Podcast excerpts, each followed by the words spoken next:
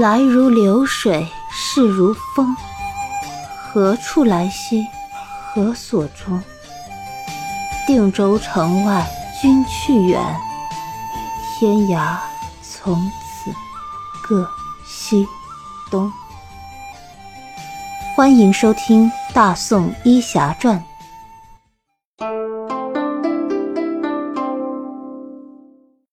第十二章：直接晋级。梁氏见沈万达不言语了，只得在旁说：“叶大夫，那就劳烦您赶紧给我家老爷施治吧。”沈大人也不用着急，您的身体呢，现在并无大碍。只需要推拿针灸几次，按时服几服药就可以缓解了。主要呢是大人以后还要注意劳逸结合，凡事不必亲力亲为，凡重大事情交给手下的人去办就行了，卸掉包袱一身轻嘛。嗯，叶大夫说的是啊，人不服老不行。现在，老夫再也不是当初那个金戈铁马。醉卧沙场的沈大将军了。是的，沈大人，您现在要做的就是运筹帷幄、决胜千里的事情了，不要再为一些无关痛痒的事情伤神劳烦了。哈哈哈哈叶禅这马屁拍的还算准确，引得沈万达哈哈一笑，心情好了许多。梁氏在旁问：“呃，叶大夫，何时开始为我家老爷治病啊？”现在即可。请沈大人先洗一个热水澡，然后我就可以施针治疗了。所谓不通则痛，通则不痛。我先用针灸疏通沈大人身上的经络，如此这般服药之后，则药效更显。三日之后，沈大人您的身体定会开始好转。以后啊，就要靠大人自己注意调理和保养。我家老爷回来只能待个三五日，那这……这可如何是好呀？啊，夫人多虑了。以后只要沈大人注意劳逸结合，服用一段时间调理血气的药，对自己的身体不掉以轻心，就不会有事儿了。沈万达在家人的服侍下洗了个热水澡，感觉舒服不少。按叶禅要求，只着短裤俯卧在卧室的床上。叶禅取了银针。在沈万达后背、头颈、四肢的相关诸穴开始行针治疗。沈万达觉得自己身上的各个部位有的麻，有的胀。随着叶禅十二对银针的捻动，沈万达慢慢的在一种放松的状态下睡着了。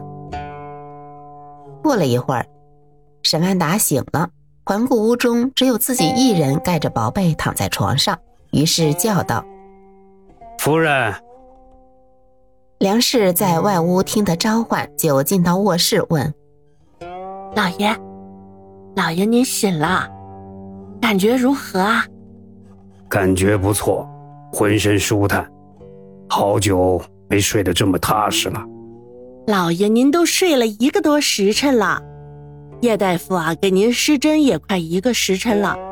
这前脚刚走，我已经打发人按叶大夫的方子啊去给您抓药了。”夫人费心了，老爷，您说这话就生分了不是？照顾您是我的分内之事，有什么费心不费心的呀？只是，只是不知这叶禅大夫的诊断是否正确。我想着回头找那霍大夫来，再给您瞧瞧。我觉得这个叶禅诊断的不错。我的确感到身体大不如前，以前一直不服老，在边关同僚和下属面前游自强撑。现在看来，这生老病死，终究是逃不脱的。虽心比天高，但也要量力而为呀。以后，我也要放手，让那些门生后辈们多做些事情了。的确如此啊，老爷。您啊，以后只管大局，那些旁枝末节的事情就交给下属去做吧，正好让世礼和世仪也多多历练历练，将来啊也能替您分担分担，不是啊？世礼和世仪是沈家的次子和三子，都跟随父亲在军中效力。这次端午节没有回来，连在都城东京任职的长子沈世明也没有回来。想想自己的儿子们现在都已经开始为朝廷效力了，女儿们也都在谈婚论嫁，长江后浪推前浪，自己还能不服老吗？想到这里，沈万达长叹一声，不再言语。梁氏安排了沈管家下午去请城中的名医霍大夫过来给沈万达看病。沈管家心想。叶禅在这儿看了半上午，难道老爷夫人不满意？下午，霍大夫来到沈府，对沈万达望闻问切一番后说：“沈大人这身体呀，虽眼前还无大碍，如果放任不管，则后患无穷。我见沈大人身上好像有施针治疗的印记。”想必已经请人看过了。霍大夫真是眼光如炬啊！近日我府上有一房远亲，也是个大夫，今天正好过来送节。我家老爷和他聊了两句，说起身体乏累，他就给顺道诊治了一番，还给开了药方。我呀是怕他年纪轻，医术不精。所以他这前头一走，我就忙着请您过来看看。哎呀，还希望霍大夫不要介怀才是呢。哪里哪里，夫人言重了。梁氏把叶禅开的药方递给霍大夫，说：“霍大夫，您瞧瞧这药方可对症呢？”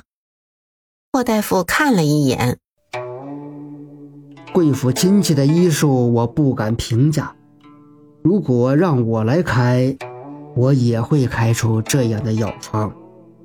那这药方就是对症了。霍大夫点点头，说道：“想必该注意的地方，贵府亲戚也已经说了，我就不再啰嗦了。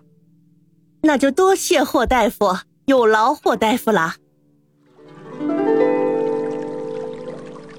霍大夫走后，沈万达忽然想起。今天主要的事情是考察叶禅，这治来治去的，把正事儿差点忘了。于是对梁氏道：“夫人觉得这叶禅如何？我看倒是除了家世不显、出身平凡以外，其他的看起来还是可以的。人还可以，可惜学了医术，入世这条路。”恐怕不太好走啊。老爷说的是，可墨渊这孩子啊，就是相中他了。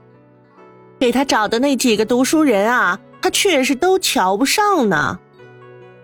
唉，可能是墨渊觉得他娘跟着我这个做官的，也没有享过几年福啊，所以并不认为嫁给读书做官的是件好事儿。罢了。明天，我问问墨渊，如果他真的相中了这个叶禅，那就定下这门亲事。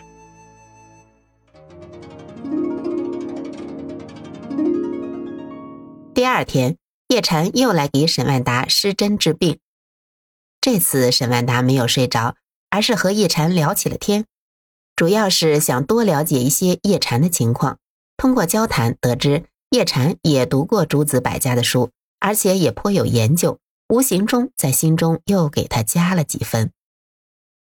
叶禅失智之后，就离开了沈府。中午吃饭的时候，沈万达将墨渊叫了过来，一起用餐。半壁，沈万达问：“墨渊，你同意和那个叶禅订婚吗？”“同意。”沈万达又问。你了解他吗？可曾见过面啊？见过，有一次我生病，霍大夫因为有事不能前来，正好叶禅在府中给仆人看病，所以就让他过来诊治了一下。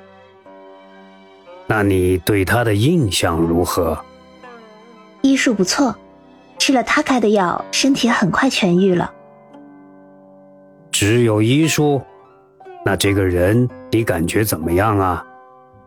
你要嫁的是他的人，不是医术。人也还行，交谈了几句，感觉也还好。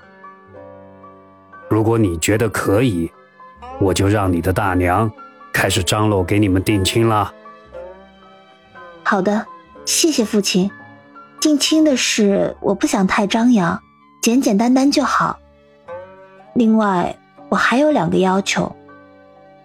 有什么要求，尽管说。第一，定完亲后，我要给母亲守完孝再完婚。第二，如果完婚前我觉得叶禅有哪些地方不好，就退婚。哈哈哈哈哈！可以，定亲的事儿，咱就简简单单。两家人加上保媒的一起见个面，吃顿饭就可以了。我最大的愿望就是让你过得幸福。我不拿你们几个儿女联姻，就是希望你们几个能选择和自己喜欢的人在一起生活。今天我把话放这儿，就是结婚后，如果叶禅有哪些地方令你不满意。你也可以休了他。墨渊见父亲如此说，心里很高兴，往后的日子终于可以清静了。只是拿叶禅来做挡箭牌，心里好像隐隐觉得有些对不住他。晚上，沈万达对梁氏说：“夫人啊，过两天我就要回定州了。最近……”辽国异动频繁，恐有大事发生啊！需严加防范。我不能在家耽搁太久。墨渊定亲的事儿，就交由你打理吧，简单一些，不要张扬。两家人见个面，找个媒人见证一下即可。等墨渊守孝期满，再风风光光的给他办个婚礼。梁氏只是要把墨渊找个人嫁出去。其他的当然越省心越好。听沈万达这么一说，马上点头答应，并让沈万达放心，一切他都会安排妥当。